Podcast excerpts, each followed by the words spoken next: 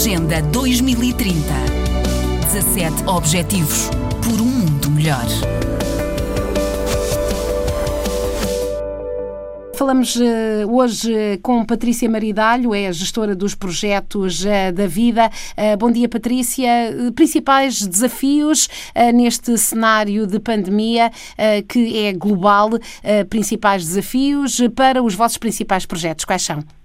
Olá, bom dia, Paula. Bom, nós felizmente conseguimos desde março manter as equipas que estavam que estavam no terreno, quer em Moçambique, quer na Guiné-Bissau,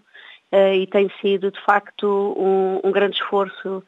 dos colegas que estão no terreno, mas tem corrido felizmente tudo bem e foi uma questão de, de, adaptarmos, portanto, os planos iniciais e as atividades que estavam previstas em cada projeto, tentarmos manter alguma normalidade e dentro das regras necessárias em cada país para evitar a propagação do Covid-19,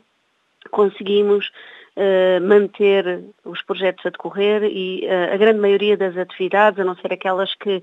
que, que, que tinham mais a ver com ajuntamento de pessoas, ações de sensibilização em que, que temos um número maior de pessoas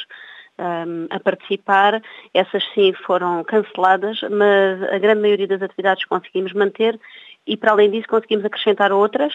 eh, com o apoio de alguns, eh, de alguns financiadores, como foi o caso do Camões e, e da Fundação Gulbenkian, que nos permitiram também uh, uh, adaptar e, portanto, utilizar alguma parte do orçamento para, para atividades muito específicas em relação ao Covid, principalmente prevenção.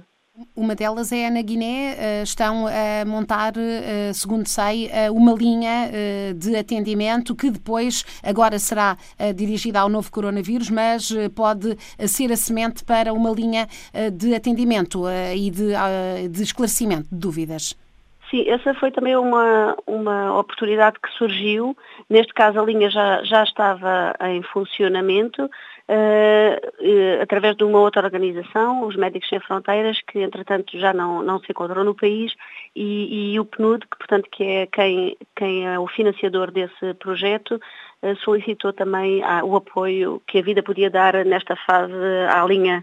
à linha 19-19-2020 e, portanto, estamos nesta, neste momento uh, ocupados também com a linha, que é muito importante, e precisamos, uh, de facto, de credibilizar a linha e dizer a todos os guineenses que podem contar com, com essa linha para tirar todas as dúvidas em relação à pandemia e ao Covid-19. E, e, em Moçambique, como estão os vossos projetos? Estavam uh, num, num, projeto, uh,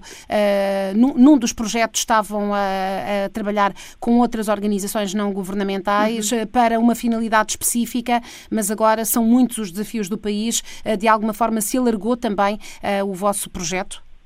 Sim, portanto, nós temos em Matutuíne, onde estamos já há cerca de 20 anos e continuamos aí o nosso trabalho. É, é, um esforço a longo prazo, mas que está tudo felizmente a correr bem. Descentralizamos as atividades e em vez de, de, da rede de ativistas uh, comunitárias em saúde uh, virem ao nosso centro para ter formação, são as nossas equipas que se deslocam às, às comunidades onde elas estão e, e continua um, a formação muito participada junto da, delas, que possam depois chegar, destas ativistas que depois chegam às famílias. Na Beira temos o projeto em consórcio com a Fundação Gonçalo da Silveira e a FEC, pós-ciclone, e, e felizmente, portanto, a coordenadora do projeto também já regressou um, à, à, à, beira e, portanto, estamos a voltar eh, agora em grande força, neste caso à beira, para, para dar continuidade às atividades que estavam traçadas com as devidas, com as devidas adaptações que temos que fazer uh, em relação à pandemia. Mas uh, não, não vamos parar e de facto as necessidades são muitas e vão ser no, no curto, médio prazo. Portanto, em algumas das comunidades em que, que estão, dependendo das, de, do quão específico é cada região e se é uma zona urbana, uma zona rural, as redes de apoio que têm, de facto há respostas que têm que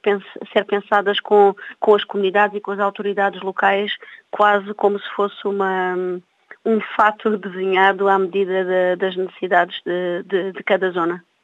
Até porque nos últimos, nas últimas semanas, não é, tem havido uma, uma, eh, uma grande movimentação de populações em fuga das aldeias do norte eh, que estão a espalhar-se eh, não só pelas, pelas zonas mais a sul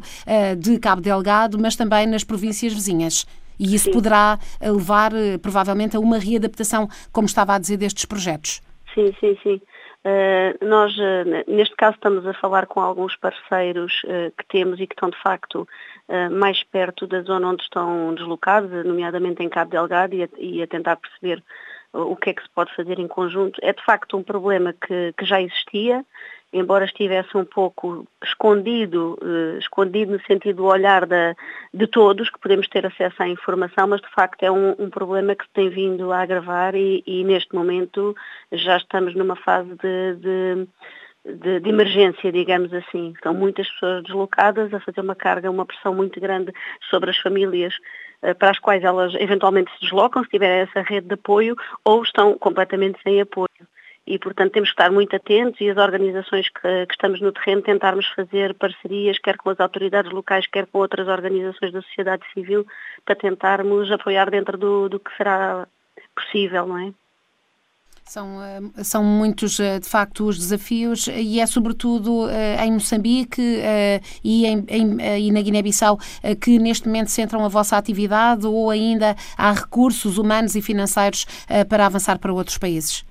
No nosso caso, não, não, não temos de facto, tem sido também muito difícil. A cooperação portuguesa tem feito um esforço para apoiar as ONGs, mas de facto não nos esperam tempos uh, promissores no, no, curto espaço de tempo, porque os nossos projetos são todos cofinanciados, portanto as organizações têm sempre que encontrar cofinanciamento para as propostas uh, de apoio que fazem e isso vai se tornar cada vez mais complicado no cenário pandémico que temos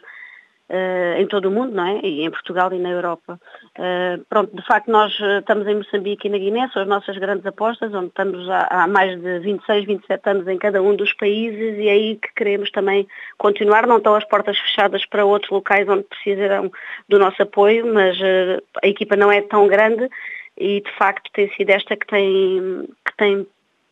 permitido continuarmos passo a passo a, a, a apoiar dentro do que é possível, o, o, que julgamos ser peças essenciais para, para ajudarem no desenvolvimento destes países e principalmente criar redes,